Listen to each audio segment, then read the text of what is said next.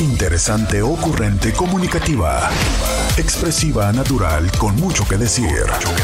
Este es el podcast con Roberta Medina. Roberta Medina, psicóloga, sexóloga, terapeuta de pareja.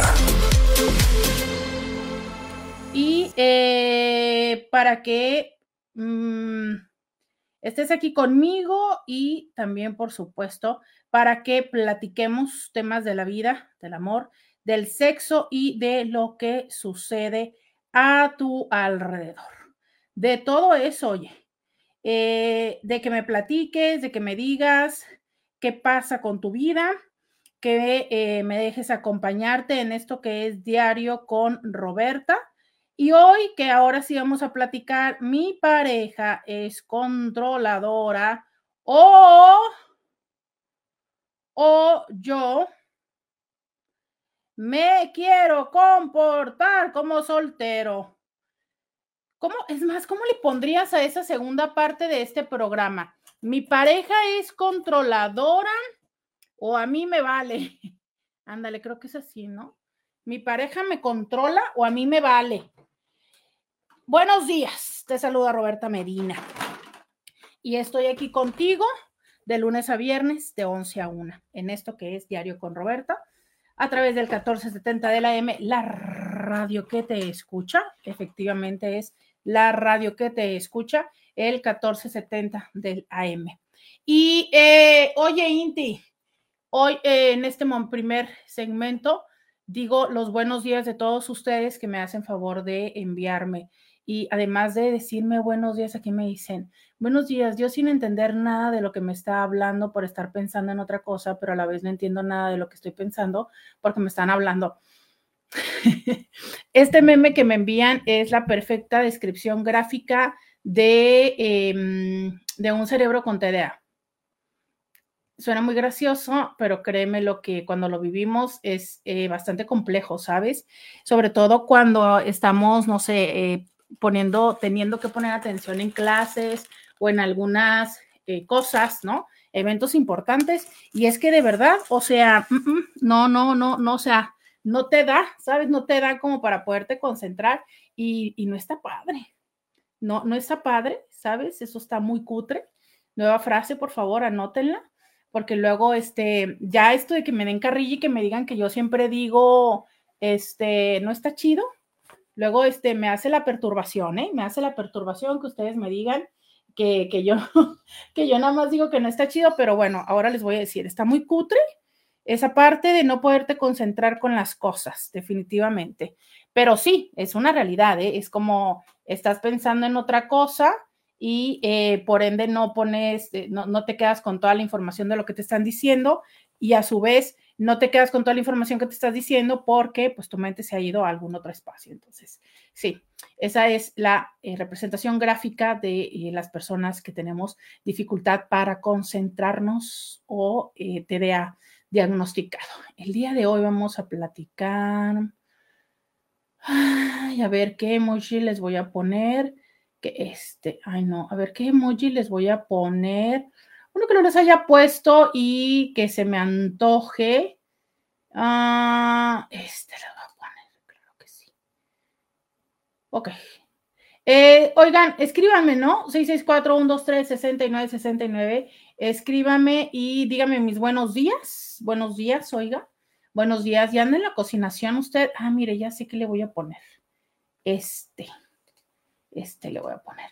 Eh, Reina me dice, buenos días, doctora, muchas gracias, Reina, buenos días. Oiga, ¿qué, onda con esto de que hoy hay calor? Hoy regresé eh, a los vestidos, ¿qué es eso, oiga? No que ya estábamos en el frío. Eh, Rigoberto también dice, buenos días, Roberta, buenos días, buenos días. Nuestro intimeme nos, ay, no, no, no, no, no, no, no, no, no, no, no, no, no, no, no, no. Nos manda memes de intensamente, oiga, es que yo ya estoy desesperada porque llegue intensamente, ya tengo ansiedad de ver esa película. De verdad es que eh, qué padre que ya va a salir esa película. Entonces, buenos días a nuestro Inti que nos manda muchos memes. Buenos días, dice Paz. Eh, eh, dice Olivia, excelente ombligo de semana. Yo sigo la lavadera de ropa. Ay, no, Paz. ¿No terminaste ayer? No, hombre, yo que ya te iba a dar la mía. Eh, y buenos días a Olivia. También en Facebook dice Carlitos.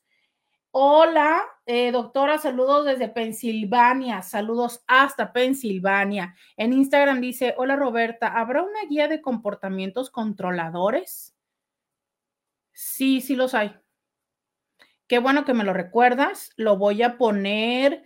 Recuérdame si no lo he dicho antes de terminar eh, a la media hora de la segunda hora, recuérdamelo por favor. Pero sí, sí la hay, con gusto se las voy a decir. Oigan, pues estamos aquí en la en el inicio de este espacio de Diario con Roberta. Buenos días. Ayer nos quedamos con que em, ayer nos quedamos con este tema que íbamos a plantear de mi pareja me quiere controlar o a mí me vale. Eh, un poco así sería el tema un poco así sería el tema de, es mi pareja la que me quiere controlar o a mí es a la, o a mí es al que o a la que me vale. Y eh, pues de eso es que vamos a estar platicando el día de hoy. ¿Alguna vez, alguna vez te han puesto un límite? ¿Alguna vez has tenido problemas con tu pareja porque te dice, oye, es que eh, pues yo lo verdaderamente lo que siento es que te vale? O sea, es por más que yo te digo las cosas, realmente eh, a ti te vale. ¿Has tenido eh, problemas con alguna pareja porque te dice así de, oye, ¿sabes qué? Es que tú te quieres seguir comportando como si fueras soltero o soltera, ¿no?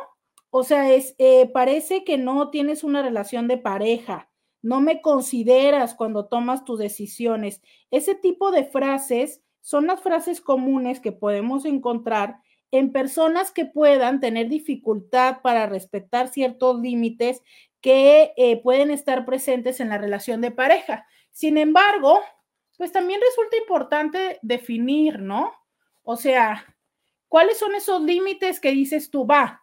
Sí, son ciertos, son, eh, son necesarios, son, casi que te puedo decir también, por supuesto, son conscientes, ¿no? ¿A cuáles son estos otros que dices tú, no? No, definitivamente, o sea, lo que se pasa, ¿no? O sea, esa persona, eh, sí, esa persona lo que, lo que sucede es que es absoluta y totalmente desconfiada de su pareja y eh, quiere tenerle como en un puño. ¿Te ha pasado esto? ¿Cómo saber cuál es el límite? ¿Cómo saber quién está transgrediendo? Porque básicamente de lo que hablamos cuando tú puedes tener esta duda es que hay una transgresión. O sea, ¿quién está teniendo la transgresión?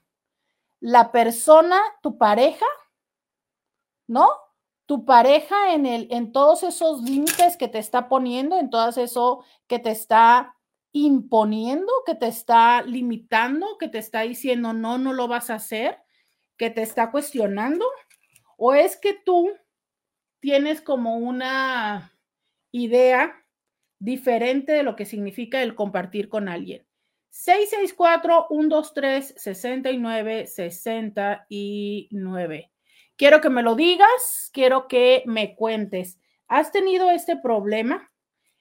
Eh, casi te quisiera decir, ¿no? ¿Han tenido ese problema contigo? O bien, tú has tenido ese problema con una pareja, que tú estás como en la mejor intención de que se dé el entendimiento entre ustedes, pero a la otra persona, pues le cuesta trabajo, le cuesta trabajo esa toma de decisiones, ese considerarte, ese compartirse. Cuéntamelo 664-123-69, 69, me dice alguien por acá, que se le juntó mucha ropa. Sí, ¿no? ¿Cómo, cómo hay trabajo que se junta y se junta por más que este por más que, pensemos, no, ay, bueno, bueno, tengo una pregunta curiosa. Yo siempre he creído que, que hay más ropa sucia en verano, ¿no? Yo creo que hay más ropa sucia en verano, al menos porque, pues, no sé, en verano, precisamente por el calor y por el sudor, pues muchas veces hasta te cambias de ropa en el mismo día, ¿no? Pero en invierno usas más prendas. ¿Ustedes cuándo lavan más ropa? ¿En invierno o en verano? Eh, 664-123-6969. Ese es el teléfono donde espero que me escribas. Egle me dice buenos días. Quiero que me mandes y que me cuentes. ¿Te ha sucedido eso? ¿Te ha sucedido tener problemas respecto a esos límites? Cuéntamelo. Vamos a la pausa y ya volvemos. Podcast de Roberta Medina. Ya regresamos. 664-123-6969. Entonces, eh, la pregunta es si en algún momento ustedes han tenido este tipo de dificultades en su pareja. Oiga, me dice alguien eh, por acá, tengo un buen marido con sus defectos obvios, al igual que yo, pero después de 24 años juntos, tengo semanas sintiéndome harta y que me ahogo en casa. Soy feliz cuando se va a trabajar mi esposo. Mira, esto es una de las primeras señales de que la relación no está bien, cuando entonces, cuando la persona va a llegar y en vez de sentir emoción, padre, alegría, dices tú, oh, ahí viene. Sin embargo, no porque sientas eso significa que la relación se terminó. ¿Qué estás deseando, Roberta? No te entiendo, explícate. Sí, claro.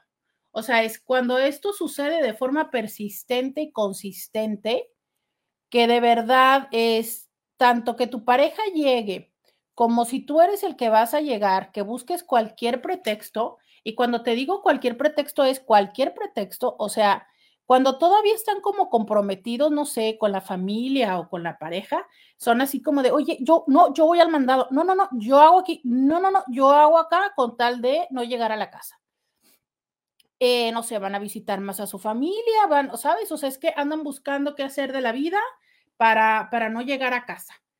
Eh, eso es como en una primera fase, pero luego ya hay un momento en el que ya definitivamente es como simplemente no quiero llegar a la casa y entonces se ponen a hacer cosas que verdaderamente sin sentido. Deja tú que una de las cosas, por ejemplo, que sí es cierto, una de las cosas que luego también hacen cuando andan eh, evitando llegar a casa, pero que todavía no, em, no se tiran a perder, diríamos, eh, se ponen a ir al gimnasio, a practicar deportes, em, qué sé yo, hasta hacer jardinería, con tal de estar eh, mejor afuera de la casa que adentro, ¿sabes? Mejor en otro lugar que compartiendo con la pareja. Ahí eh, surgen muchísimos hobbies, porque los hobbies justo esos son, ¿sabes? Es un pasatiempo. Qué fuerte te has puesto a reflexionar respecto a lo que es eso, el pasatiempo. O sea, literal es algo para que pierdas el tiempo. Como por qué los seres humanos necesitamos perder el tiempo. Digo, ponte a reflexionar y a filosofar detrás de eso y dices tú qué cutre está esto, ¿no? O sea, es como, me sobra la vida y no tengo dónde perderla. Es como cuando, qué sé yo, ¿qué, te puede sobrar y que dices tú, ay, sí, llévenselo, ¿no? Este, no sé, caray, hasta como cuando se te va a echar a perder algún alimento y que terminas tirándolo al zinc y que dices tú, ay, bueno, es que te has hecho a perder así, así es el pasatiempo, es, ah, vamos a perder el tiempo, pero bueno, en fin, hay circunstancias y momentos en la vida. También habría que validar el ocio, pero el ocio es diferente a, cuando verdaderamente es como de, ay, pues a ver qué hago para que se me pierda el tiempo. Alguien me decía, eh, no en consulta, una persona, ah, una amistad algún día me decía, ¿no? Es que me levanto lo más tarde que puedo. Esto era a las 12 o una, para que el día sea más corto. O sea, levantarte a las 12 o una para que el día sea más corto, está cañón. Y está cañón cuando lo haces de forma consistente. O sea, yo no estoy diciendo que yo no lo haya hecho. De hecho, me encantaría. Puedes estornudar. Ay, qué placentero. Amo estornudar. Bueno, bueno. Eh, claro que a mí me encantaría hacerlo mucho más a, más a menudo, el hecho de poderte levantar a las 12 por el proceso eh, reparador del sueño. Claro que también lo he hecho en momentos donde eh, hay mucho dolor emocional. Usualmente, pues es después de una eh, ruptura, ¿no? Que dices tú, o sea, es, desearía que el día fuera corto, ¿no?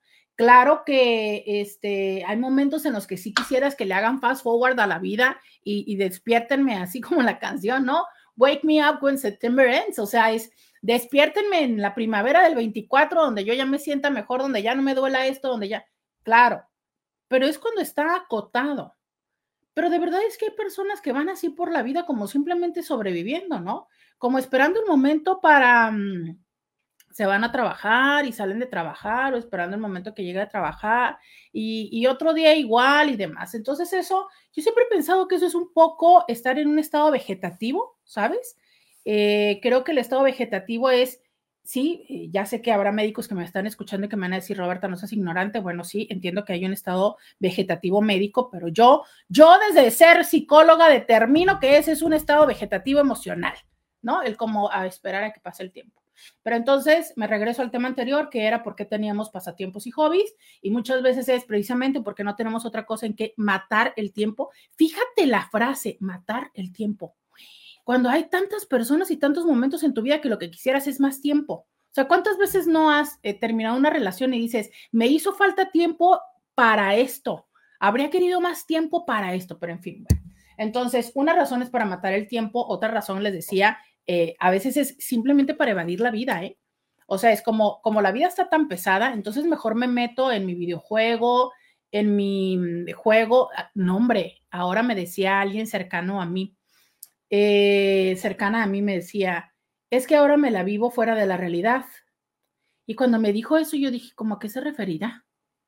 Y obviamente pensé, pues, algún viaje este, químico psicotrópico. No, la realidad virtual. O sea, tiene sus, sus lentes de, realidad virtual, ¿no? Y entonces, obviamente, pues haces todo un mundo allá, dependiendo de la aplicación y el videojuego. Entonces, puedes hacer tu casita virtual, puedes hacer. Entonces, realmente lo que me dijo era cierto. Y ella lo maneja así como, ¿sabes qué? Es que me vado de la realidad. Yo dije, wow. Entonces, que voy y me pongo los lentes de realidad virtual. Y ustedes no están para saberlo, pero yo se los voy a contar en esta concatenación de ideas que usualmente tengo. Yo siempre desde niña he soñado ir a la Plaza Roja de Moscú, desde que tengo memoria. Y entonces cuando me los pongo, pues entonces puedes hacer visita, puedes hacer mil cosas, pero resulta que hay un YouTube eh, de realidad virtual. Y entonces voy al YouTube de realidad virtual y le pongo que me lleve a la Plaza Roja de Moscú, como yo siempre soñé desde niña. Y es muy interesante porque hay personas que hacen videos para que tú puedas utilizarlo con estos lentes de manera tal en que en serio la experiencia es estar ahí. Y esta, este truco tan interesante de esa realidad virtual es el engaño que hay hacia tu cerebro, porque como estás inmerso dentro de ello, claro que la misma tiene sus limitantes, ¿no? Porque si te mueves demasiado, pues te aparecen unas crucecitas ahí que te dicen regrésate a la izquierda o a la derecha y cosas así. Pero, pero yo les puedo decir que hay una parte de mí que tiene la sensación de que ya lo vivió, ¿sabes? O sea, si tú me preguntaras hace dos años, era como el, uy, yo siempre he querido ir a la Plaza Roja de Moscú. Y aunque ahorita yo sé que fue a través de unos lentes, pero ya pude ver, o sea, es como, como realmente estás ahí y puedes voltear hacia arriba, hacia atrás y te da la imagen. Entonces hay un truco eh, que le sucede a tu cerebro que es como esta sensación de estar ahí, ¿no? Aunque obviamente pues no tienes el aroma y, ni la sensación térmica ni demás, pero bueno. Entonces, esa es otra, ¿no? O sea, que te vayas en tus videojuegos, que te vayas en el hobby, que duras este no sé cuánto tiempo en tu tallercito de carpintería, de, de armar legos o de lo que sea. Entonces, claro que es interesante, importante tener un, un hobby, sí, claro que es importante el ocio, sí, pero hace un buen número de minutos y de ideas, eh, yo empiezo a hablar de esto, de cómo es que muchas de las veces es una estrategia para evadir estar con la pareja. Y entonces, obvio que si yo como tu pareja estoy sintiendo que tú estás dándole preferencia a esas otras prácticas, espacios y demás, claro que tarde que temprano va a haber un reclamo. Porque recordemos la palabra reclamo, o sea, es volver a reclamar, volver a clamar tu eh, atención, tu eh, participación, tu existencia. ¿Sabes? O sea, es, hay una sensación en mí de yo quiero a mi, a mi pareja, hombre o mujer, ¿sabes? Entonces, esa parte tan ambigua, porque entonces, a ver, dime, en ese espacio donde yo estoy, vamos a ponerlo no como evasión, vamos a ponerlo como es una actividad y una práctica que me gusta, ¿no? Me divierta. Siento que me enriquece. Entonces, a mí me gusta andar por allá, pero tú me estás diciendo es que es demasiado tiempo que pasas jugando, que pasas eh, en, no sé, en el, tu taller, en tal lugar, ¿no? Entonces, claro, para mí que me gusta lo que estoy haciendo, hablando del cerebro, también hay una eh, alteración, por ejemplo, del tiempo. Esto que te pasa cuando estás muy, cuando estás en el principio enamorado de la persona y que tú sientes que estuviste o que estás una hora con la persona o que estás, tienes 20 minutos o media hora con la persona y cuando menos te das cuenta ya tienes una hora o dos horas, pero que no lo sientes, ¿no? ¿Por qué? Porque cuando nosotros estamos haciendo algo que nos agrada, la percepción del tiempo está alterada de manera tal en que se percibe como menos. Típica situación de cuando eras niño, ¿no? De mamá, voy a a jugar con, mis, con los del barrio, ¿no? y tú sentías que tenías 15 minutos jugando y el reloj te decía que tenías mucho más tiempo. Fíjate que a mí todavía a veces me pasa en ciertas tiendas, ¿no? Que está tan, me pierdo entre las cosas así, ¡oh! y cuando menos me doy cuenta ya pasó no sé cuánto tiempo, no, o sea, hay ciertas tiendas que me pierden, ¿no? Entonces, bueno, yo creo que todas, ok, gracias. Entonces, em, tú al estar teniendo una práctica placentera, tienes menos percepción del tiempo del que tiene la otra persona.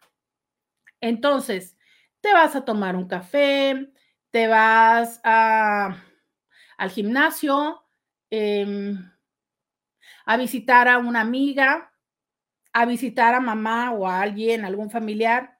Y entonces, muy probablemente para ti, la percepción del tiempo sea menor y la de tu pareja sea mayor.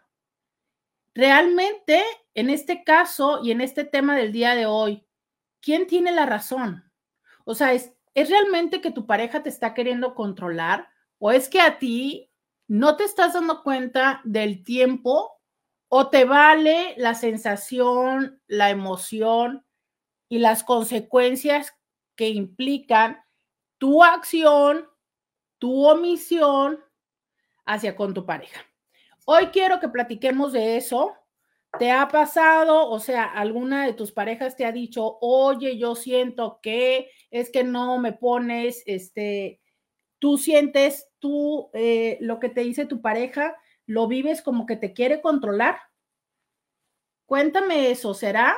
Vamos a, vamos hoy a ver, ¿sí? ¿Sería que tu pareja verdaderamente te quiere controlar? ¿O será que a ti, pues te vale, y esto no veámoslo como algo negativo, vamos viéndolo como algo de lo que todos y todas podemos aprender. 6, 6, 4, 1, 2, 3, 69, 69. Vamos a la pausa y volvemos. Podcast de Roberta Medina. Ya regresamos 664 1, 2, 3, 60.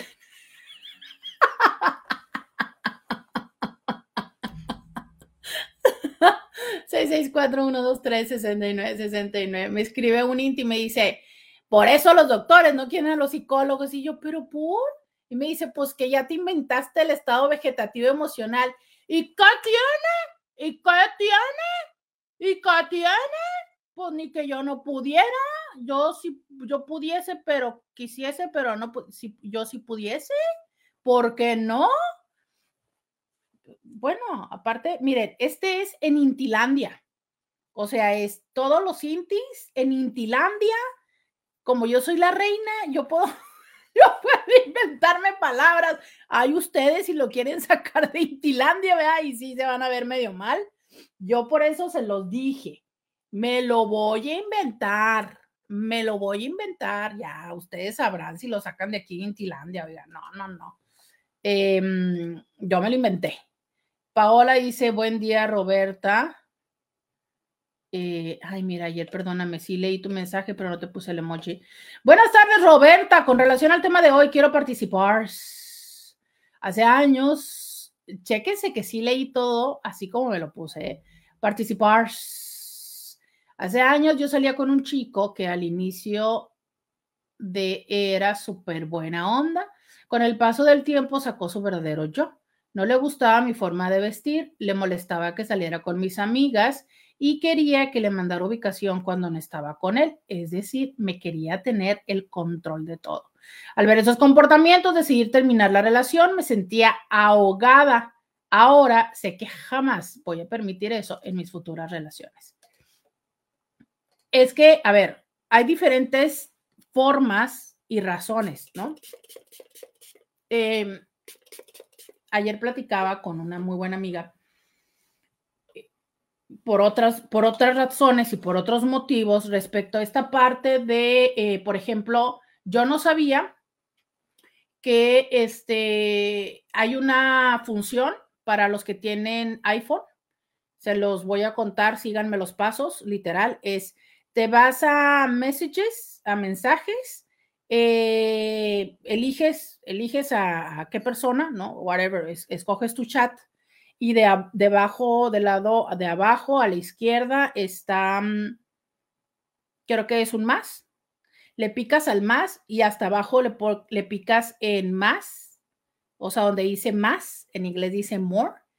Y eh, creo que es como la tercera opción donde te dice check-in.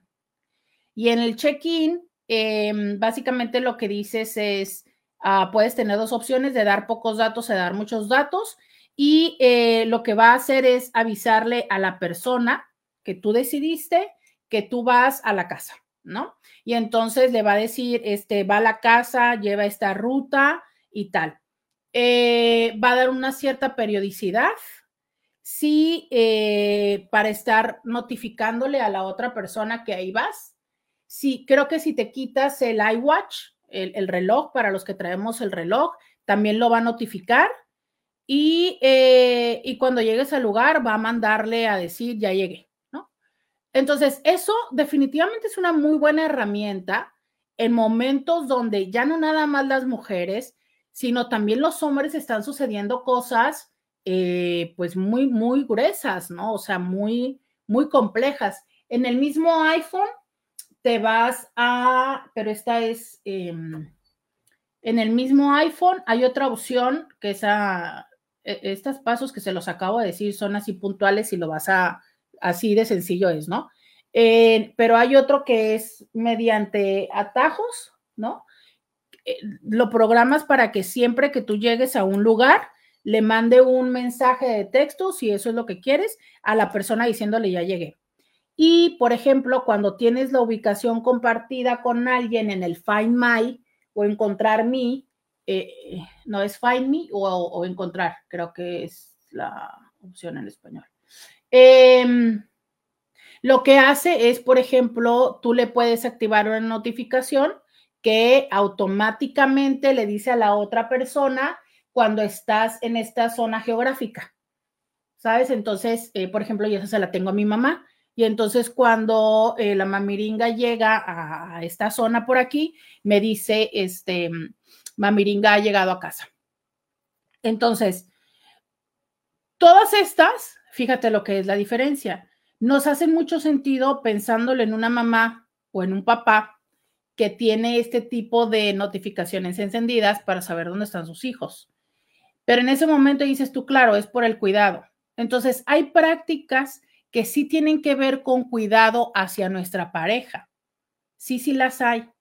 Sí, sí hay razones por las cuales una persona quisiese, ahora va a ser la palabra de moda el día de hoy, quisiese cuidar a otra entre ellas que si porque es mujer, entre ellas que si porque no trae carro, o sea, anda a pie en el servicio de transporte público, porque está en la noche, no sé por qué, porque, bueno, más bien siempre tenemos la idea que la noche es más peligrosa, pero lamentablemente pues ya sabemos que no solo eso, ¿no? Ya también en el día, porque mm, porque tiene características que son más llamativas, podríamos generalizarlo eh, de diferentes formas. No quiero entrar en, descripciones para no eh, poder caer en una este, condición desagradable, ¿no? Eh, porque necesita ayuda, ¿sabe? Por X razón. Pero fíjate cómo cuando lo, lo, lo vemos de la pareja hacia la otra persona, muy frecuentemente lo que decimos es control. Mm, yo creo que la herramienta de la ubicación me parece que puede tener o que tiene la utilidad. A ver, su utilidad es, también voy a estar muy filosófica hoy, es, simplemente es, o sea, es, tiene una utilidad. Creo que el uso, la potencia, el camino que le, que le demos, creo que estoy pensando mucho en términos de, de vectores em, literal. Me estoy acordando de mis clases de física. Ese es nuestro problema. O sea, es, yo creo, y se los digo por una experiencia muy, muy, muy reciente que tuve en mi vida eh, con una persona, ¿no? Entonces es como, el, saber dónde está la otra persona no significa que tenga que ser una condición de control, de reclamo o de peligro. Yo les puedo decir, y esto, pues bueno, ella no lo sabe que yo se los voy a compartir. Yo tengo la ubicación de Paulina Millán desde hace, y ella la mía, mm, mucho tiempo. Ah, y está esta otra aplicación que es en Google Maps. Para quienes usan Google Maps, no sé si en Android hay alguna aplicación, pero en Google Maps, este, tú le puedes poner ahí que otra persona vea tu aplicación, tu ubicación eh, y ya, ¿no? Este, y hay otras que son, hay una que también uso que se llama Life 360, que esa es muchísimo más familiar y según me han dicho algunos pacientes que las han usado, me dicen que es mucho más Ah, híjole, qué horrible que no tengo la palabra en español. En inglés sería este, más precisa, esa es la palabra en español, que eh, por ejemplo la de Find Me eh, o la de amigos en Apple. Pero bueno, entonces, este, mm, le decía yo, ¿no? Ok, entonces, por ejemplo, nosotros desde hace mucho tenemos, nos teníamos en Google Maps para cuando viajábamos juntas y estábamos en algún lugar, entonces nos era más fácil encontrarnos. Y mientras no estábamos juntas, pues, ¿quién diablos? Ahí te encuentro que íbamos a estar viendo Google Maps. Pero desde hace un tiempo y por otros motivos nos tenemos en, eh, en el iPhone, ¿no? En, la, en la nativa de iPhone. Y con los widgets y demás hay cierta familiaridad de que puedas estar viendo dónde está la persona. Y dirás tú, ¿y como para qué diablos, Roberta? Si Paulina vive en Ciudad de México y por su trabajo también viaja y demás, ¿de qué sirve? Sirve porque sabemos las dos, ¿sabes? Porque no nada más es para cuando estamos cerca, también es porque a veces si salimos, porque nos puedan encontrar, porque estamos eh, conectadas a la distancia. Y porque esa conexión y esa apertura que nosotras dos tenemos la una para con la otra, podría servir en caso de que a una le suceda algo como para darle información a las personas cercanas ya llegadas. ¿Sabes? Puede servir para muchas cosas. Eso significa que yo estoy viendo y revisando, ay, mira, estás en la casa de no sé quién, ay, mira, estás acá. Pues no, podría. Aunque no seamos pareja, cuando hay personas que son así controladoras, utilizan cualquier elemento para estar ahí jorobando la vida. Y no necesitas tenerle la ubicación prendida para que tenga elementos para jorobarle la vida, porque entonces te va a decir, saliste a tales horas del trabajo y en teoría haces tanto así, ¿por qué no llegaste a tal hora? Hace media hora que debiste haber llegado, hace dos horas que debiste haber llegado. ¿Sabes? O sea, es que tenga alguien tu ubicación no tendría que significar un tema de conflicto. Ahora bien, tendría que tenerlo o sea, tu pareja tendría que tenerlo. Definición de pareja significa nos compartimos la ubicación. Tampoco. A ver, vamos a preguntárselos ustedes. 664-123-6969. ¿Cuántas y cuántos le tienen compartida la ubicación a su pareja en alguna de estas aplicaciones o en cualquiera?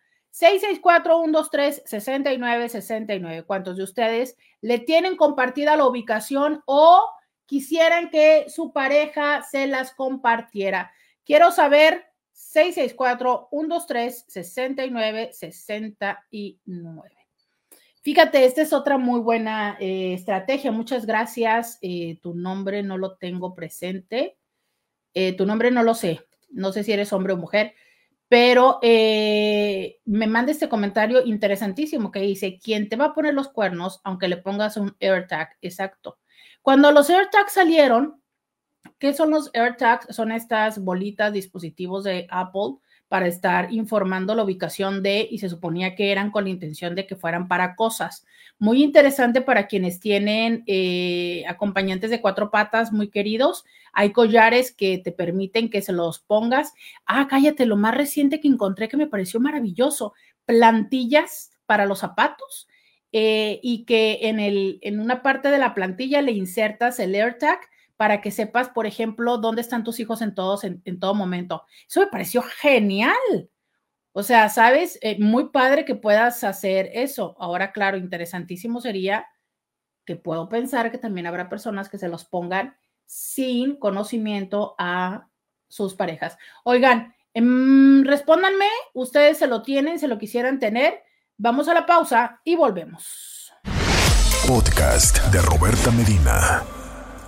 Ya regresamos, 664-123-6969.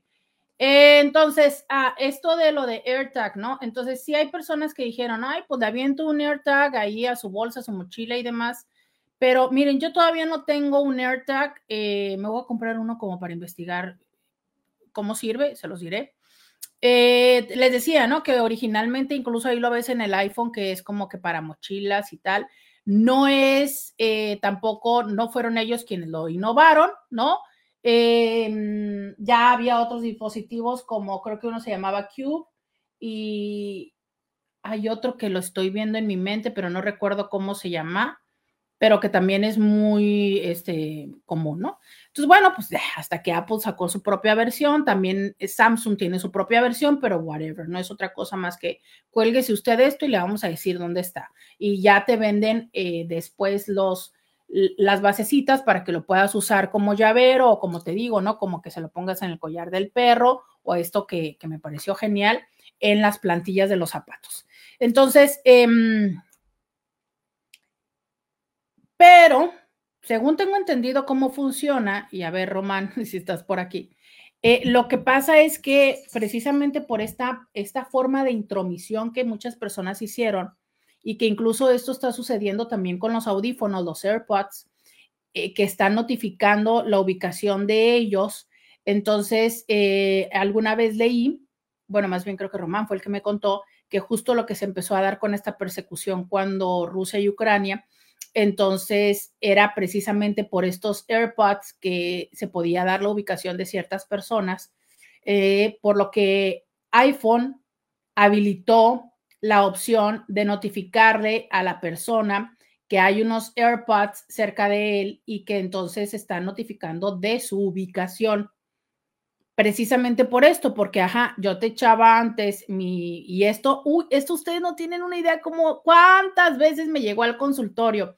Personas que dejaban su propio celular o eh, compraban otro o lo que fuera, ¿no? Entonces yo quería saber dónde estaba mi marido y lo que hacía era, eh, le ponía mi celular, se lo dejaba en su carro y entonces ya, ¿no? Localizaba dónde estaba mi celular uy, como tres o cuatro personas los cacharon en el motel así, ¿no? Porque mi celular se lo ponía. Entonces, a ver, cuando, cuando alguien anda queriendo, eh, ¿qué te gusta? Eh, buscarte, pues, ¿qué te digo? O sea, ni siquiera tiene que ser desde tu propio dispositivo, te ponen otro dispositivo. Miren, de lo más loco que yo me acuerdo, pero sobre todo porque fue hace, mm, yo creo que ocho o diez años eh, un paciente una vez me dijo que compró unas de estas mini camaritas, porque déjame te digo que en Amazon, digo, sí, ya sé que estoy dándoles demasiadas ideas. En Amazon, este, hay cámaras que están del tamaño de, de tu uña, ¿no? Entonces, que él, fíjate, fíjate lo que hizo. Eh, le puso esa cámara, ¿cómo no sé, en el ventilador que estaba arriba de su cama. Y entonces él se enlazaba a esa cámara y la veía, pero también la escuchaba que pues hablaba por teléfono con quien andaba en el hubo que, ¿no? Quedando. Y yo así como de, oh, wow, pero te estoy hablando de hace 10 años, ahorita ya que, ¿no? O sea, ahorita ya puedes meterte a los dispositivos eh, y, y tantísimas cosas. Bueno, ¿qué se dice de estas personas que utilizan estos artículos que también son como para poder monitorear a la distancia a los bebés y en fin? Ok, el punto es, esas son cosas ya extremas. Esas son cosas de alguien paranoico, esas son cosas de alguien controlador, esas son cosas de alguien que transgrede los límites de la intimidad. ¿Sabes? O sea, por ejemplo, otra cosa que me ha tocado en consulta es que hay personas que lo que hacen es que cuando la otra persona obviamente no se da cuenta, abren el WhatsApp, ¿no? O sea, por ejemplo, yo estoy, eh, eh, por ejemplo, yo estoy sospechando de mi pareja y entonces lo que hago, dice, ¿cuál ha sido la historia de la persona más obsesiva? Esa de la cámara. Pues es que en su momento, por ejemplo, esto que voy a contar ahorita, yo eh, primero me di cuenta en el consultorio que afuera, que es este, que una persona había tomado el celular de otra persona y cuando apenas se usaba, pero que casi nadie lo sabía, que podías ver WhatsApp en la computadora, eh, justo lo que hizo fue sincronizar el WhatsApp de ella en su computadora, de manera tal en que siempre estaba leyendo las conversaciones de ella. Eh, eso fue o sea, te estoy hablando de qué te gusta, no sé. Pues hace cinco años, cuando apenas empezaba, que tú pudieras ver WhatsApp en la computadora, pero casi nadie lo sabía. Después hubo un tiempo en el que era un rollo porque no se podía tener el WhatsApp abierto en dos computadoras. Entonces, así fue que muchas personas se daban cuenta de esto. Ok, ¿cómo nos dimos cuenta de eso? Porque yo lo comenté, porque pues yo siempre ando viendo qué onda con la tecnología. Y entonces le comenté algo a ella y me dijo, pues no sé. Le dije, a ver, préstame tu WhatsApp. Y a la hora que yo lo veo, le dije, sí, tu, tu WhatsApp está abierto en una computadora de esto y esto, ¿sabes? O sea, claro, siempre hay alguien que es más presto para la tecnología que toma ventaja de la otra persona. Entonces, justo eso, ¿sabes? Bueno, pues eso es como para mí fue de, ¡oh! cada vez se van, cada vez se va haciendo más sofisticado, o sea, los GPS de los carros, bueno, o sea, eso ya hace, ya eso qué, 15 años, ¿no?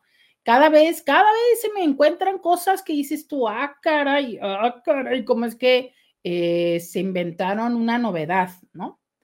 Em, aeropuerto. Entonces dicen por acá alguien. Hola Roberta, acabo de revisar mi teléfono y casualmente ya estoy compartiendo la ubicación a mi pareja sin yo haberlo hecho. ¡Órale! ¿En qué aplicación? Oh, my.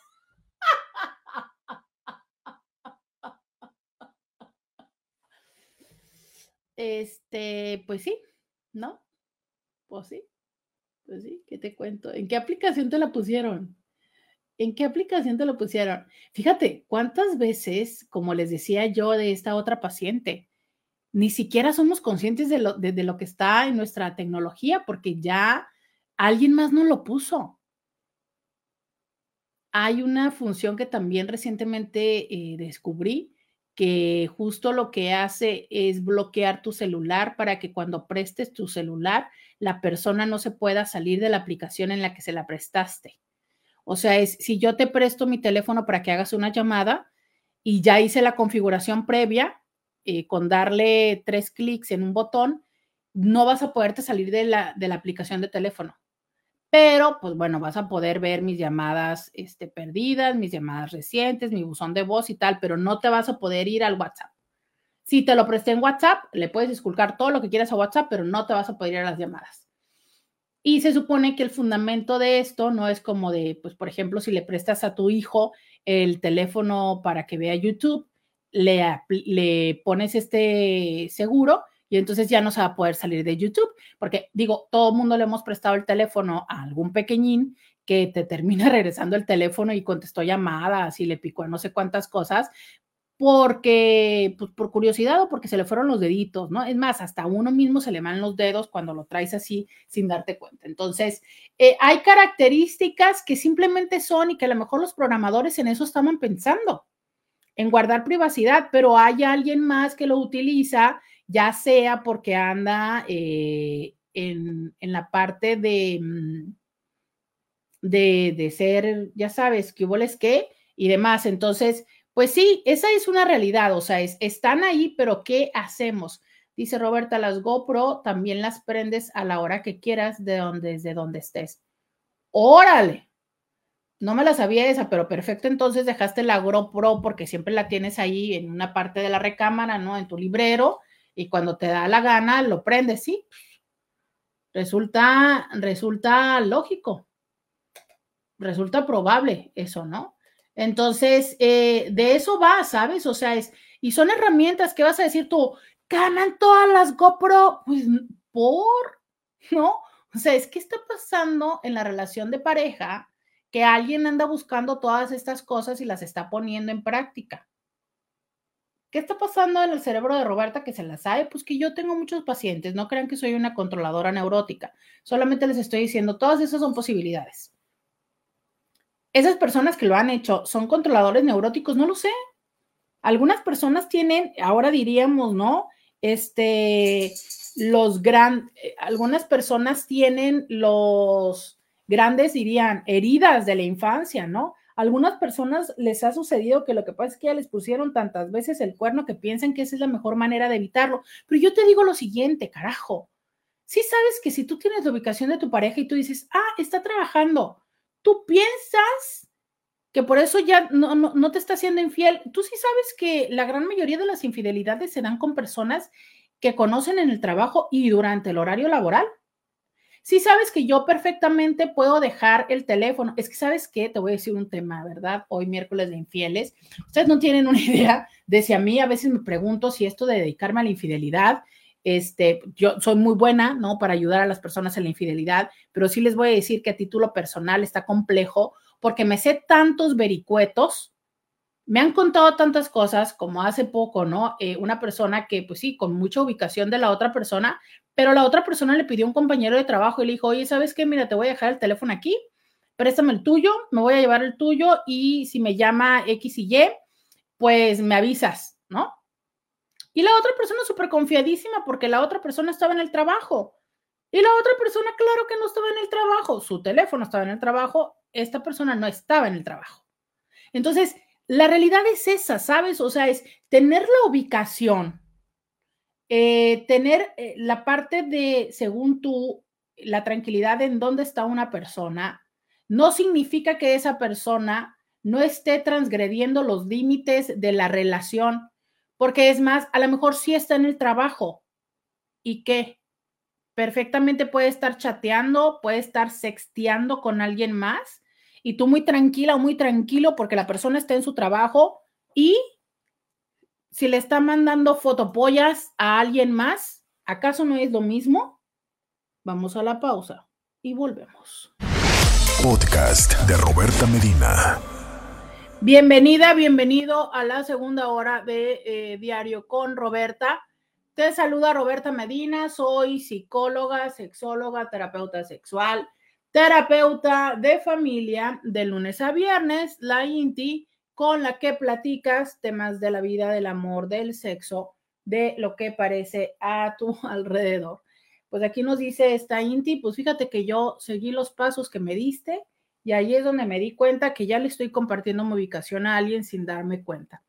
Y es que hay personas que pues no se meten para, para estarle moviendo a su celular y que les digo, alguien más se los puede haber configurado y tan tan. Este, creo que esa parte nos es muy difícil reclamarla y tal porque es nuestra pareja, pero sí definitivamente es que la considero un abuso de confianza yo te presto mi celular, yo sé que tienes mi contraseña, yo sé que usas mi celular, pero el que tú me habilites una función para que te esté dando información sin que yo sea consciente de eso, creo que definitivamente es un abuso de confianza. Una cosa es que me digas, oye, ¿sabes qué? Em, ¿qué te parece si habilitamos esto? Porque creo que entonces así pudiera funcionar y demás. Ah, va.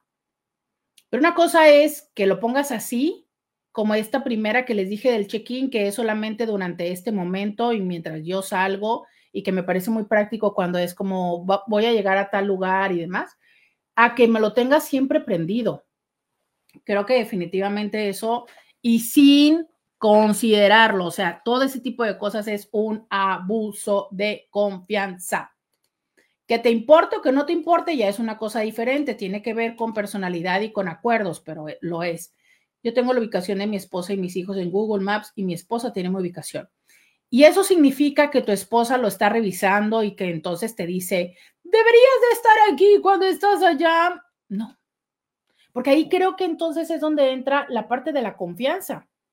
Yo te tengo confianza, tenemos lo necesario en esta relación de confianza, entonces no estoy verificando dónde. Pero también hay una eh, situación donde tenemos esta dinámica de comunicación. Una cosa es el control, cuando entonces yo lo que quiero es que me digas, voy a ir al trabajo y del trabajo voy a ir a ver a, un cliente a Plaza Monarca y después de ahí voy a ir a ver otro cliente a Otay y eh, luego voy a regresar a comer y voy a comer con mi compañero no sé cuánto, ¿sabes? Y entonces tú vas a estar revisando si estoy en Monarca y si tal, y si de repente resulta que fui a tal lugar, ¿y por qué? Y tal. Pero también hay una cosa que, y justo créanme lo que últimamente se le he preguntado a tantísimas personas, que se llama la cotidianidad, y así le quiero poner yo, porque hoy estoy muy impositiva.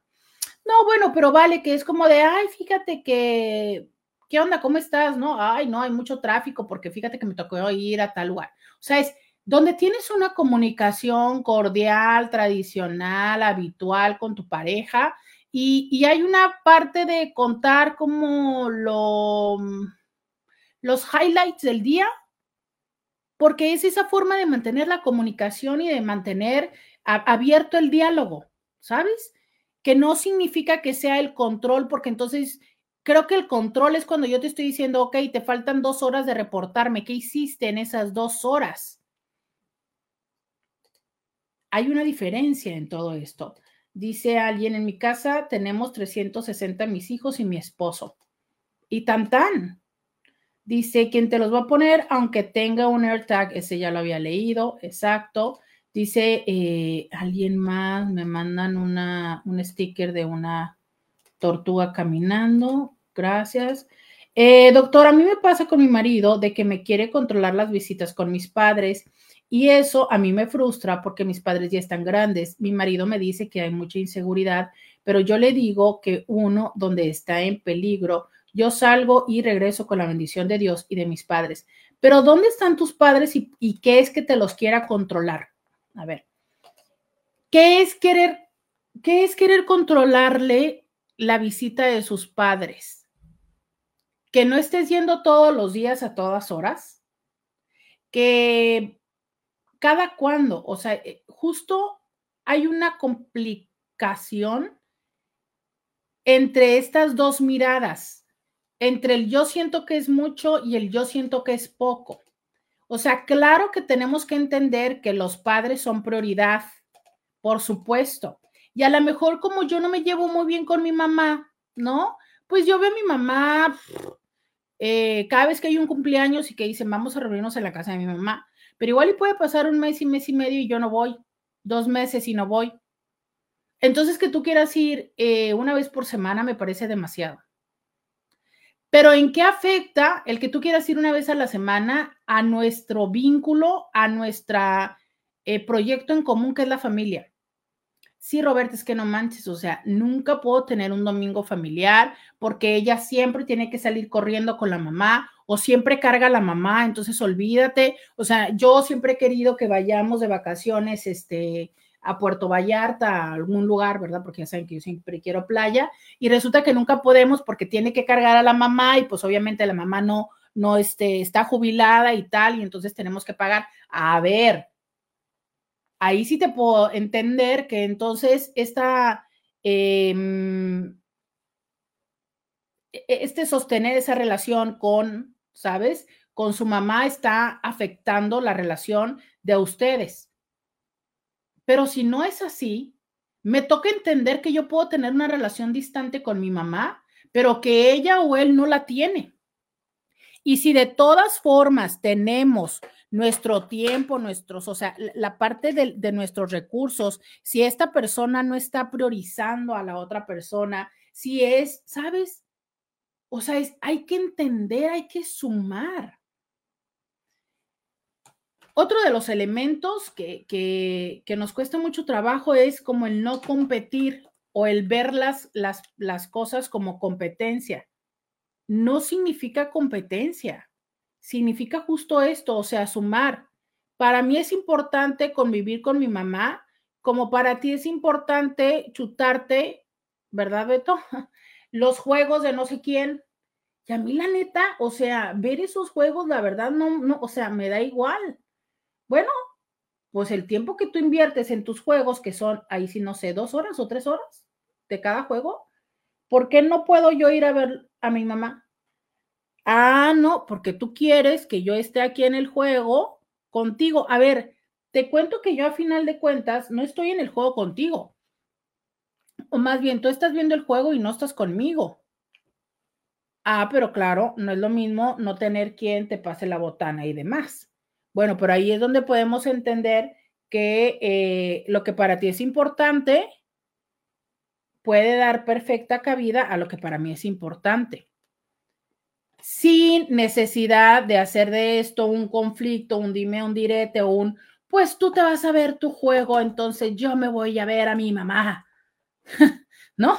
Que eso, más que generar algo positivo, pues nos va a generar un tema de conflicto. Yo vivo en San Diego y mis padres en Rosarito y trato de verlos cada semana en mi descanso, que por lo regular son entre semana. Mi marido descansa los fines de semana. Miren, sí, sí, cierto, nuestra ciudad, lamentablemente, y sin entrar en temas políticos, eh, no está en los mejores momentos. Bueno, quién sabe, a lo mejor sí está en un mejor momento de lo que podríamos llegar a estar, no voy a entrar en temas políticos. Lo cierto es que sí hay personas que exageran con la manera en la que perciben nuestro mundo. Entiéndase, Tijuana. O sea, no, no estamos como ustedes piensan. Incluso hace poco eh, hice una visita, ¿no? Por allá, a unos tacos que están literalmente en la zona norte, con una persona, eh, íbamos un grupo de amigos, pero una persona tenía como más familiaridad con ese espacio, ¿no? Y por eso me permití ir. Y entonces nos decía justo eso, ¿sabes? Es que aquí no te van a saltar, porque aquí todo el mundo tiene tan, eh, tienden a tener tan, pues no sé si decir controlado, pero, o sea, se sabe que deben de respetar al turismo y demás, y no lo hacen. Entonces, no estoy diciendo que eso sea Rosarito, estoy diciendo es, eh, de verdad es que hay muchísimas cosas que son más nuestra fantasía. Y también te podría decir, ok, en ese caso me parece que aplica el, a ver, a mí me preocupa que tú vayas a ver a tus papás, pero es miércoles, yo trabajo, no te puedo acompañar, pues pongo, te, pongo la ubicación, ¿no? O sea, préndeme la ubicación eh, y avísame cuando llegues. Y avísame cuando regreses para estar al pendiente. Oye, carga gasolina, ¿Cuáles son las cosas que te pueden ayudar? Siempre traer gasolina, traer llanta extra, haber revisado este el cómo está la presión de las llantas, traer dinero adicional o traer una tarjeta y efectivo. Y tan tan, pues lo que pase pasó. ¿Sabes? O sea, ¿es en serio? Ni que estuviera yendo a a no sé qué lugar puede considerarse, ¿sabes? Pero justo ahí es la línea donde yo les digo, ¿es cuidar o es control? Esa es la, la, situación que se vuelve una, una condición un poco mm, borrosa eh, respecto a las, las prácticas de la pareja, ¿no? Pero creo que es ahí una de las, de las situaciones que nos pueden dar un poco de claridad en qué afecta, en qué está afectando nuestro vínculo, cómo es que eh, nos está quitando. Dice por acá, eh, hay que flojera estar revisando dónde vas y a qué horas y etcétera, etcétera. Pero mínimo en caso de que no conteste o ya pasó mucho tiempo, puedes saber en dónde estuvo la última vez. Pero hay personas que no entienden que es por seguridad. Es que, a ver, alguien, alguien me decía esta parte, que creo que sí es cierto, y decía, es que también tiene que ver qué tienes que esconder, ¿no? Y decía, pues es que si yo no tuviera nada que esconder, pues no me molestaría que sucediera eso. Pero el punto es que como sí hay cosas, entonces me molesta. No significa que todas las personas que estén molestas con que tengan la ubicación eh, están haciendo algo. No, solo les estoy diciendo eso, ¿sabes? O sea, es el que nada debe, nada teme. Pero también vuelvo a preguntarles, tendríamos que tener la ubicación de la otra persona, no lo considero necesario. De verdad, no lo considero necesario. Hay cosas que creo que, aunque nos avanzan en darnos ah, tranquilidad, cercanía y otras cosas, creo que también nos potencializan. Este, em, creo que también nos están potencializando otras cosas que son la no claridad de los límites. Pues contó, uh, no, esto es otra cosa. Dice, ella tiene problemas con el marido por traer la mamá. Ella tiene problemas con el marido por traer a la mamá de su esposo. Pero ¿qué tal si fuera la mamá de ella? Así, ahí sí es obligación del marido. No, hombre, entendiste todo al revés. Ella quiere ir con su mamá, pero su marido no le permite porque ellos viven en San Diego. Y entonces su marido, el argumento de su marido es que venir a ver a la mamá Rosarito es muy peligroso. Por eso no quiere que venga. Entonces digo, pues a menos de que, digo, probablemente si es que es un nativo, ¿no? De Estados Unidos, pues seguramente tiene la idea de que, uy, en Tijuana te asaltan y vas a regresar sin el carro, vas a regresar sin llantas en el carro, ¿no? Pero te digo, pues eso es mucho una idea errónea, o sea, la verdad es que no sucede así, pero justo aunque se piense eso, cuáles son los elementos que tú tienes que tener para eh, hacer eso. Pues oiga, pues considérelo como un viaje de larga distancia, revise sus llantas, revise el tanque de la gasolina, este, dele, dele unos billetitos para que traiga ahí por si le hace un accidente, esos billetitos que uno doble y mete ahí en la cartera para que, para que siempre te salven, este, que traiga una tarjeta de débito, qué sé yo, ¿no? Con y tan, tan, o sea, ah, ¿qué va a pasar entonces? No, pues la señora de seguro no, no la va a dejar salir más que este, hace poco escuché esa palabra que hace mucho que no escuchaba, a la marqueta que está a cinco cuadras, ¿no? Hacia alrededor. No, la señora no puede moverse mucho. O sea, híjole, ahí sí, eh, no sé qué tanto puede hacer esta práctica de cuidado hacia la pareja de control o definitivamente una condición de paranoia ya personal, ¿sabes? O sea, ese hombre vive con esa inseguridad de que las cosas, eh, eh, de que el mundo es demasiado inseguro. Entonces, bueno, pues sí, ¿sabes? Si una persona tiene esa idea de que el mundo es demasiado inseguro, te que flojera, porque entonces al tú estar con esta persona, pues, eh, ¿qué te cuento, no? Vives con esas consecuencias. Y eso es muy común cuando tenemos papás que son súper miedosos y que entonces están pensando que a su reinita y a su rey no pueden salir a ningún lado porque les va a suceder algo. Y hay maridos y mujeres que así piensan, pero entonces les toca a estas personas darse cuenta que esos son sus miedos personales, que no necesariamente ni Rosarito, ni Tijuana, ni Chinconcuac son esos espacios donde las personas salen encueradas de ahí. Vamos a la pausa y volvemos. Podcast de Roberta Medina. Ya regresamos 664 123 69 69. Ok, entonces eh, vamos con esta parte, ¿no? Eh, ¿Cómo saber si definitivamente es un tema de control o es un tema de que a mí me vale? Fíjate que eh, les decía yo el día de ayer cómo es que muchas, de, muchas veces nosotros sin darnos cuenta traspasamos estas fronteras que pues nunca fueron discutidas y que entonces por ende yo asumo que lo que yo pienso, siento es lo chido, ¿sabes? Eh, ¿Por qué? Porque para mí así era, porque a mí era en mi casa, escucho mucho esta parte de Si yo, si ni a mi mamá le aviso dónde ando, ¿por qué te lo tengo que avisar a ti? Bueno, porque con tu mamá no coges, con tu mamá no vives y con tu mamá no tienes una familia. Tan, tan. ¿No? O sea, es como en qué momento vamos a comparar, eh, como en qué momento vamos a comparar, limpia, eh, ¿qué, qué, relación, ¿sabes? O sea, eh, que, que, que, como, como desde dónde coges tú que ese fundamento tiene razón. Cuando tu mamá eran los tiempos de tu mamá y era la edad de tu mamá y eran las condiciones de tu mamá y era lo que fuera ya. Pero esta es la realidad que nosotros tenemos.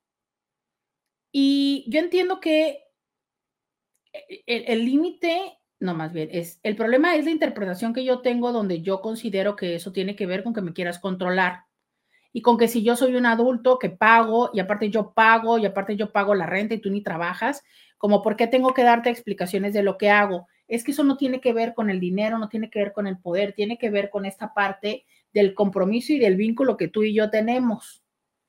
Sobre todo, hay muchas veces que esta cosa es muy interesante porque mira, mm, yo no quiero, yo persona, hombre o este o proveedor o lo que sea, ¿no? Yo veo persona eh, de la calle, ¿sabes? O sea, la persona que está afuera de la calle.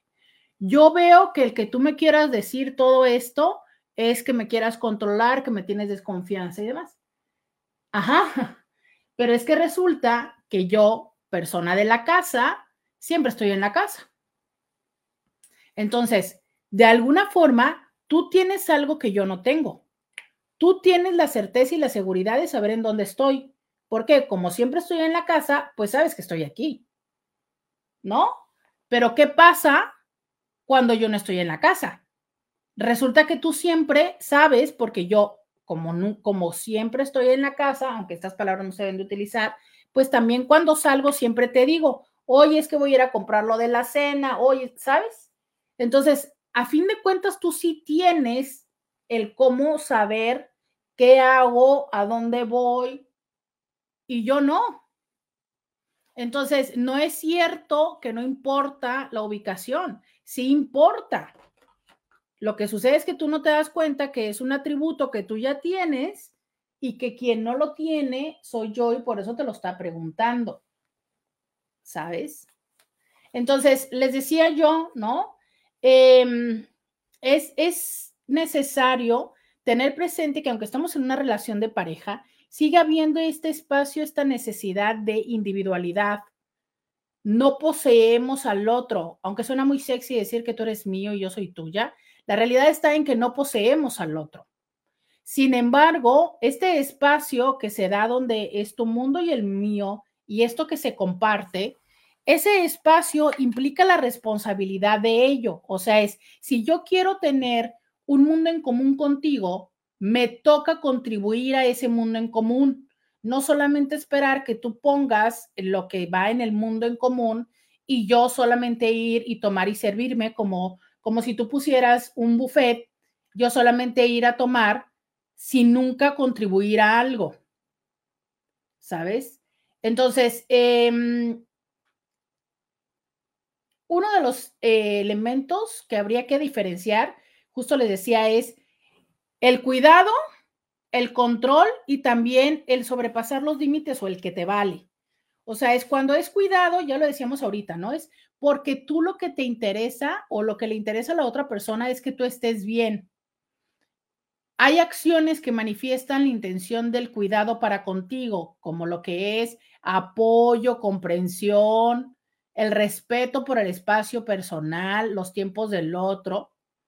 Cuando las personas, eh, cuando la intencionalidad es acerca del cuidado, esto es flexible y se adapta sin imponer. Entonces, ahí está parte del entendimiento de la necesidad del otro y de, de cómo flexibilizarse ante esto. ¿Sabes? Sin embargo, cuando es control, el control surge de la necesidad de manejar en el entorno para que yo me sienta segura.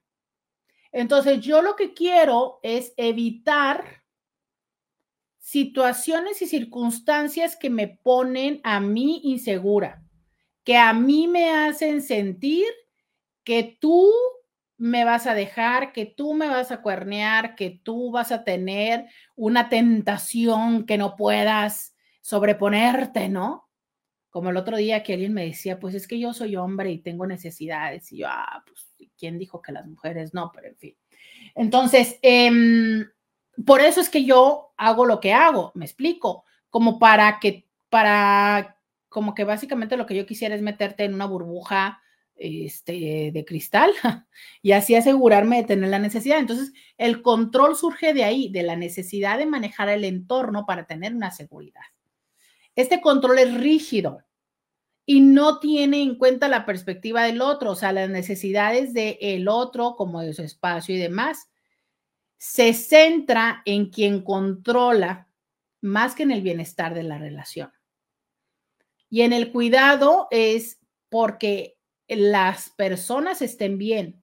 Y ojo, digo las personas, pero también me estoy refiriendo a la relación, o sea, es en una práctica de cuidado, me preocupa que estés bien tú y entonces es, eh, al tener esta, esta práctica, tú estás más protegido y protegida, yo estoy también más tranquila y esto suma a la relación, ¿no?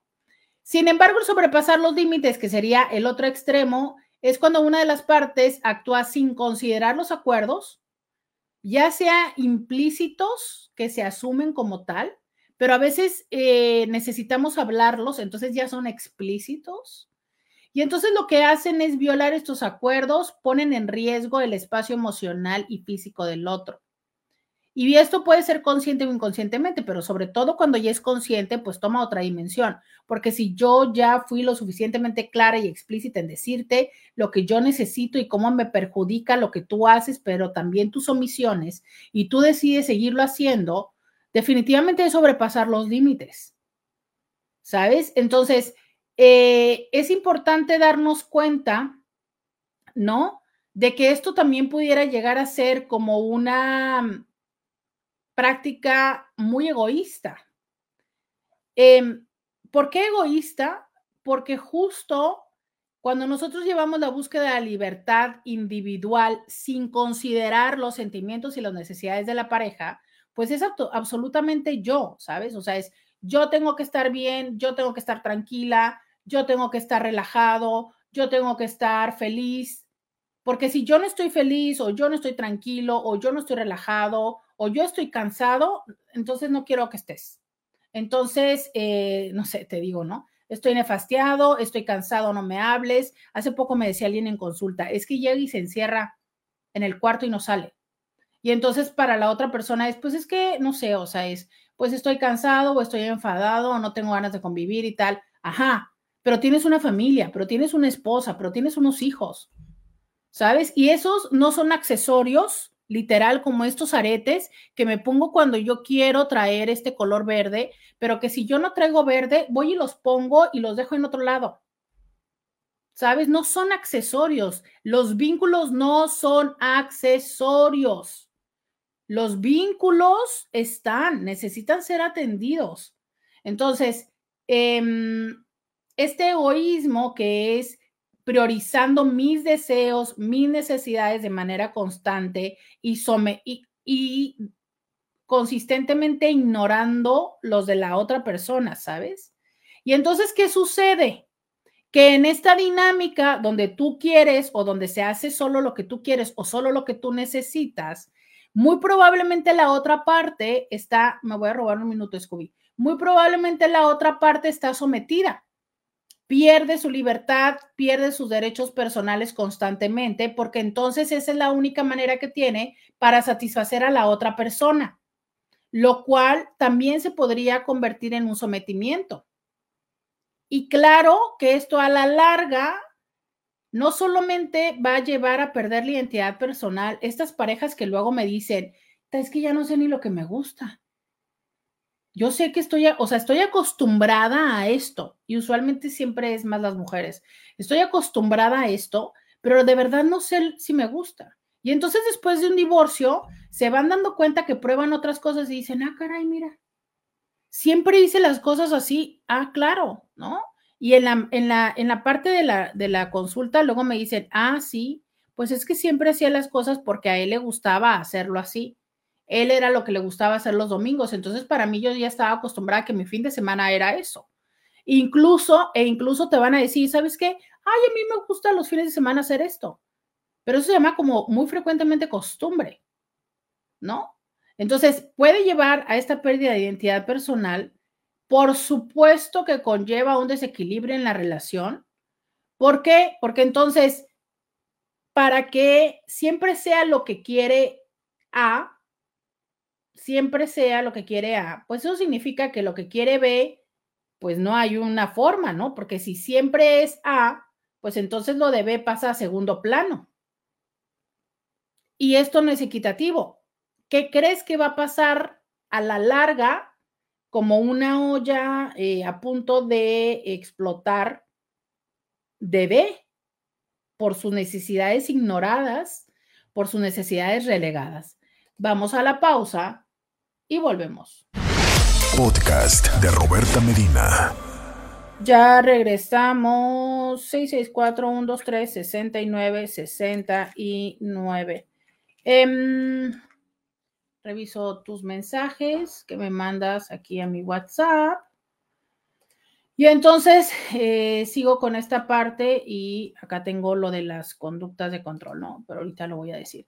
Entonces, eh, decía, ¿no? Esta parte de cuando no consideramos a la otra persona, eh, sobre todo por esta, esto, ¿no? O sea, es frecuentemente en esta relación el tema de la libertad emocional se mm, se vuelve una situación compleja donde, por ejemplo, una persona dice, pero es que yo quiero ser libre o yo quiero hacer lo que yo quiera, pues es que ya soy adulto, em, si ni mi mamá me controlaba porque ahora yo tengo que reportarme con ella, ¿no? Con mi pareja, o este, amigos y personas que te dicen, no, hombre, ni al caso, todo lo que te dé la gana, o sea, tú eres adulto.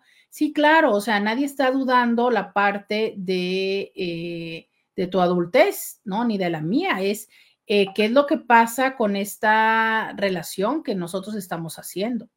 Entonces, eh, cuando uno actúa sin reflexionar cómo es que esto va a afectar tu relación y tu pareja, también es entender que una relación saludable, las cosas que uno hace repercuten en el bienestar del otro.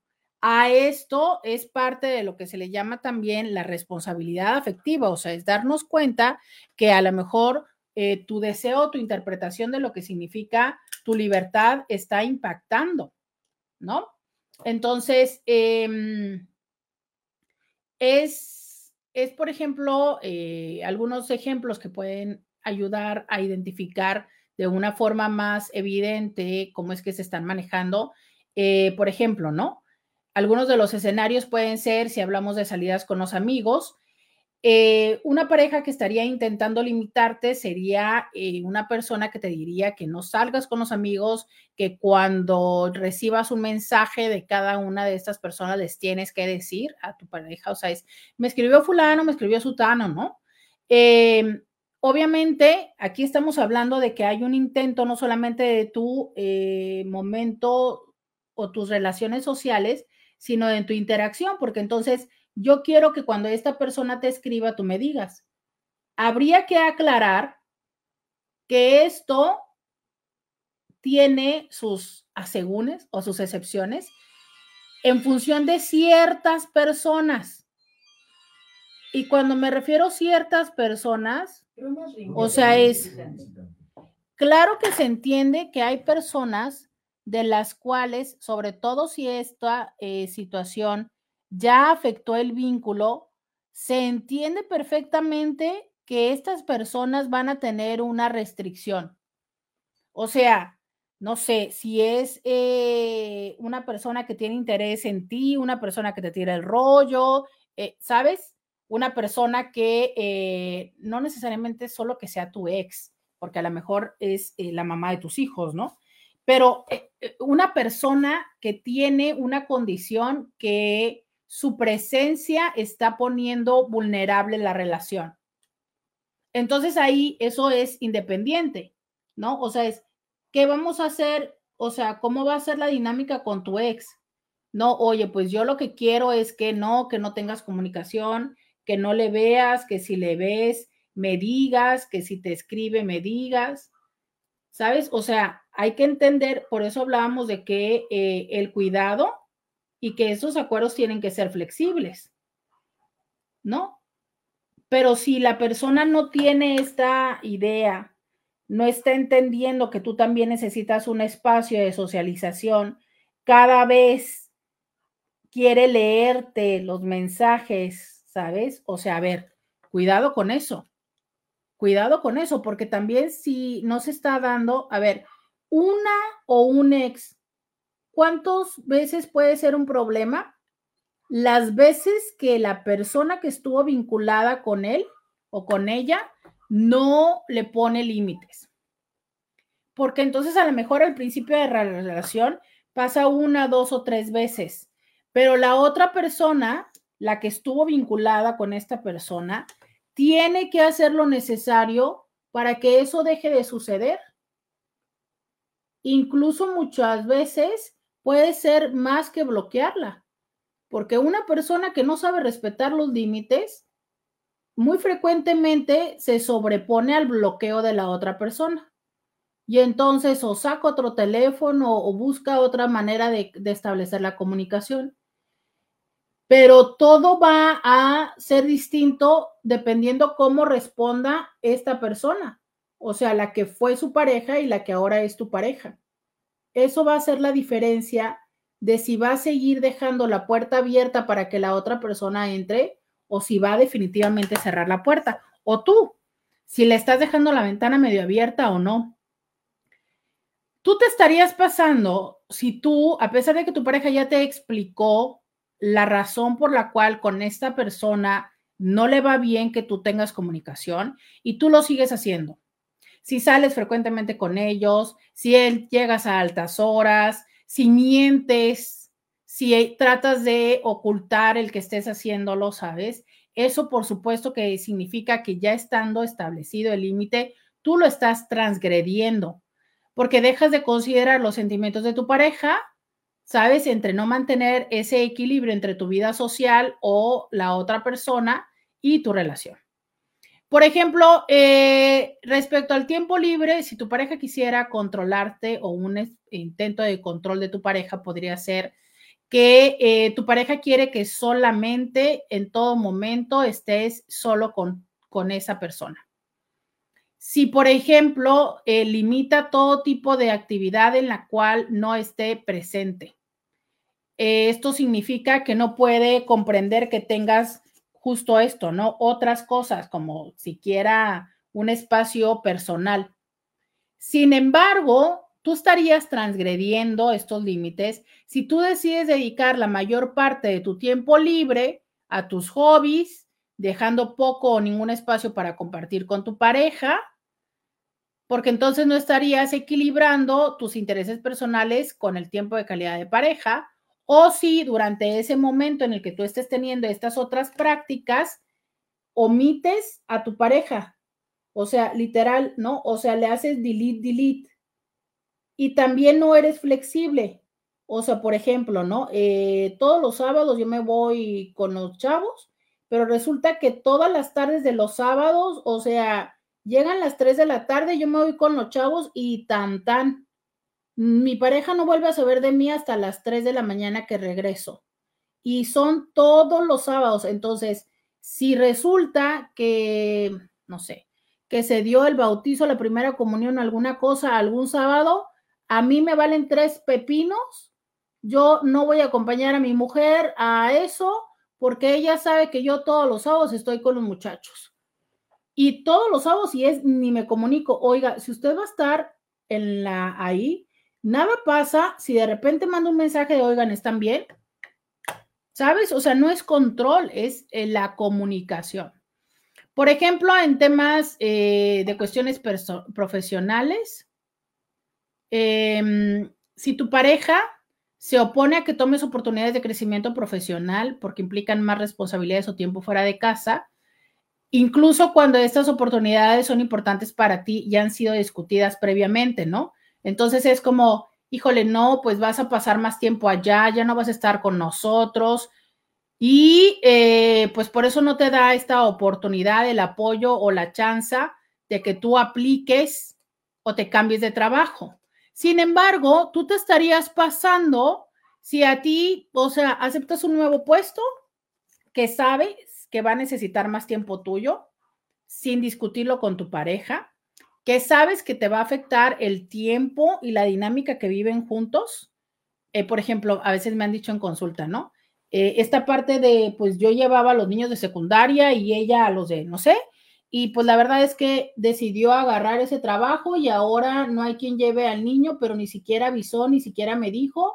Fue así como, ah, sabes que mañana voy a empezar a entrar a tales horas y pues ya no voy a poder llevar a fulanito. O sea, ese tipo de implicaciones que yo sé que me van a decir ustedes, Ah, o sea, resulta que porque el niño va en la prepa, yo no puedo agarrar un, un cargo o no voy a poder tomar esa oportunidad. No, no me refiero a eso. O sea, me refiero a cómo lo haces. Si lo estás hablando con la pareja, si no lo hablas con la pareja. Esa es la parte importante, ¿sabes? ¿Qué estás haciendo tú? ¿Cómo consideras a la pareja? O en este caso, ¿cómo no la consideras? Si ustedes ya han hablado de cuál es el proyecto en este momento, donde a lo mejor somos súper clarísimos y decimos, ¿sabes qué? Eh, tenemos 30, de los 30 a los 35, vamos a darle con todo, trabajo, trabajo, trabajo. Tan le vamos a dar de trabajo, de no vacaciones, no aquí, no allá. Ah, perfecto, porque entonces lo que vamos a hacer es juntar para, para el enganche de la casa. Y vamos a ahorrar para tu, para el parto y vamos a hacer esto y da. Ah, perfecto. Pero resulta que ya estamos en otro momento de vida y tú sigues eh, priorizando otras cosas. Oigan, eh, tengo que ir a la pausa y volvemos. Podcast de Roberta Medina. Ya regresamos, 664-123-6969. Ese es el WhatsApp. Oigan, y les decía yo, ¿no? Eh, en este en este material, que saludos a Mario Guerra, que es quien no, seguramente lo preparó, ¿no? Pero este, este material que estoy ahorita como compartiéndoles, donde venía, donde vienen estos ejemplos que pueden darte una, mm, una claridad, ¿no? Respecto a si es que esas eh, situaciones que tu pareja te quiera controlar o que si tú, pues de plano te vale, ¿no? O sea, es, no estás tomando en consideración el momento actual. Hace poco tenía una, una persona, unas personas en consulta y les decía que mucho de lo que les está sucediendo es que no han comprendido o no, no han visto justo esto del momento de vida que están teniendo. Y eso no significa que no quieras estar casado o casada con la persona. Significa que en este momento no has tomado, no eras consciente de lo que implicaba irte a vivir con esa persona y tomar esa decisión de vivir en conjunto. Es muy interesante. Yo siempre les pregunto por qué, por qué se casaron. Y muchas veces las personas empiezan a cohabitar por familiaridad, por practicidad, ¿sabes? Y entonces se van quedando, se van quedando en la casa de la otra persona. Cuando menos se dan cuenta, ya viven con la otra persona pero sin haber tomado una decisión consciente de lo que significa vivir con la otra con otra persona y con esta otra persona, porque a lo mejor yo ya viví con alguien más, pero eso no significa que sea lo mismo que vivir contigo. Con cada una de las personas con las que cohabitas es diferente. Entonces, si no somos, si no sabemos lo que le importa a esta persona, si no sabemos lo que esta persona necesita en la relación, es como decir, ¿no? Ay, pues esto yo hacía con mi novia de la secundaria, cáite que tengo 40 años y sigo pensando que es lo mismo que tengo que hacer ahorita. Oye, sí sabes, ¿verdad?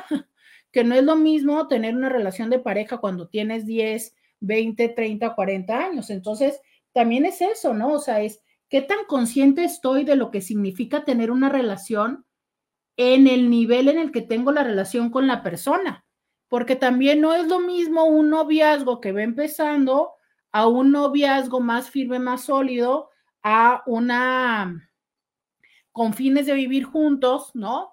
A una nalguita, a una costón o algo por el estilo. Entonces, ¿qué tan consciente estoy, sabes, de querer tener estas implicaciones?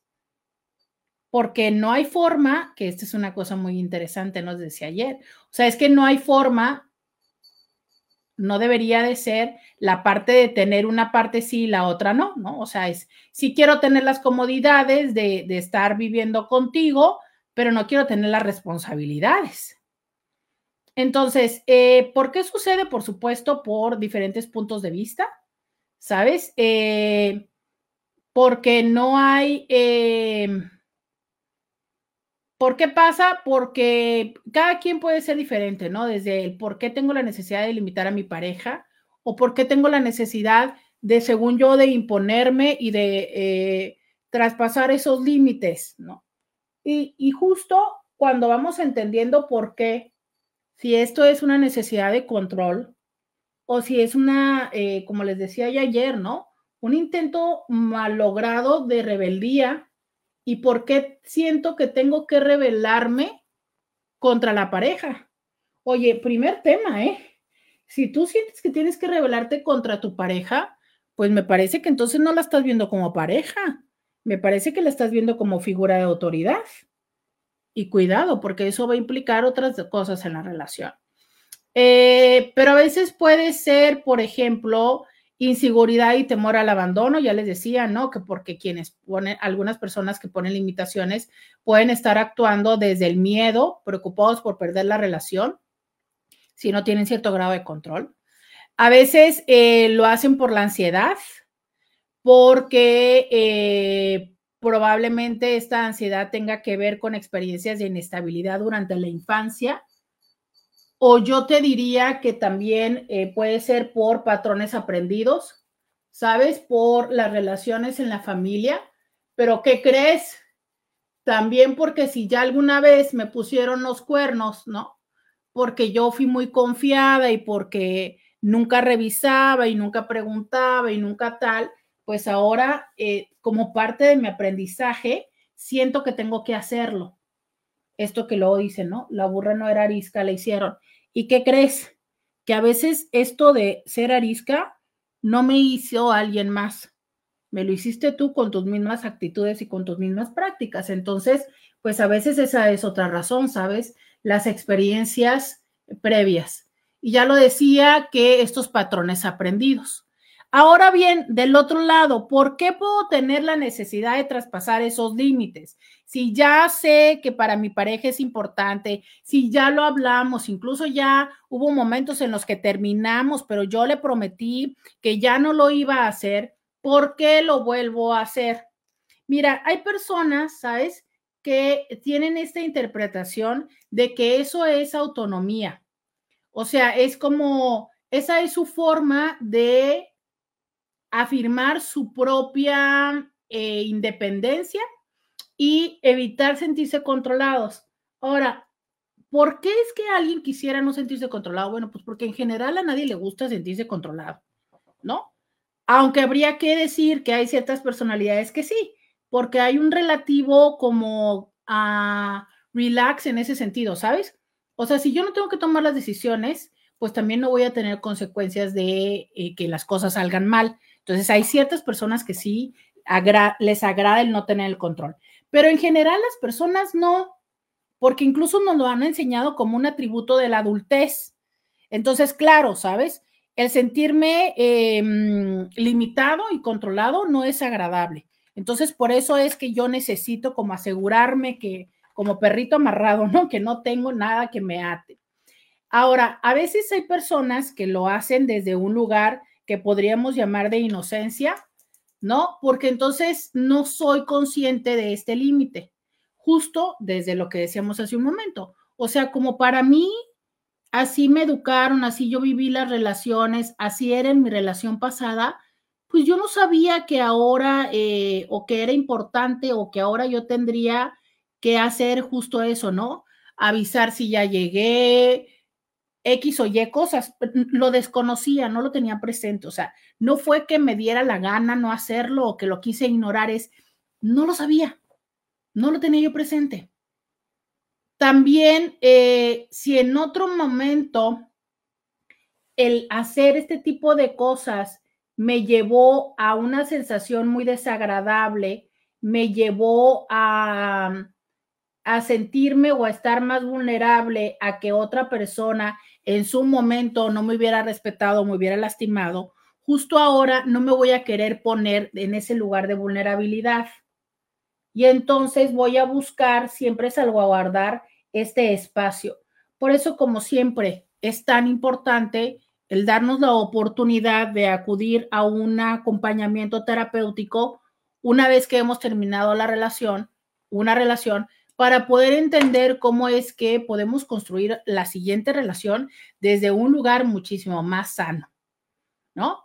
Justo por esto, si hoy te ha hecho sentido algo de lo que hemos compartido a lo largo de este programa, si para ti es constante que eh, entre ustedes como pareja haya esta discusión de tú querer jalar hacia la derecha y tu pareja querer jalar hacia la izquierda, tú sentir que tu pareja eh, te quiere controlar demasiado o tú sentir que tu pareja definitivamente le vale siempre cacahuate lo que tú quieras, es probable que también lo que haya es una condición de una perspectiva muy eh, diferente o distanciada y que justo por eso se vuelve importante el que haya una tercera persona que pueda de una forma objetiva orientarles en quién puede estar siendo a quien le haga falta esta consideración.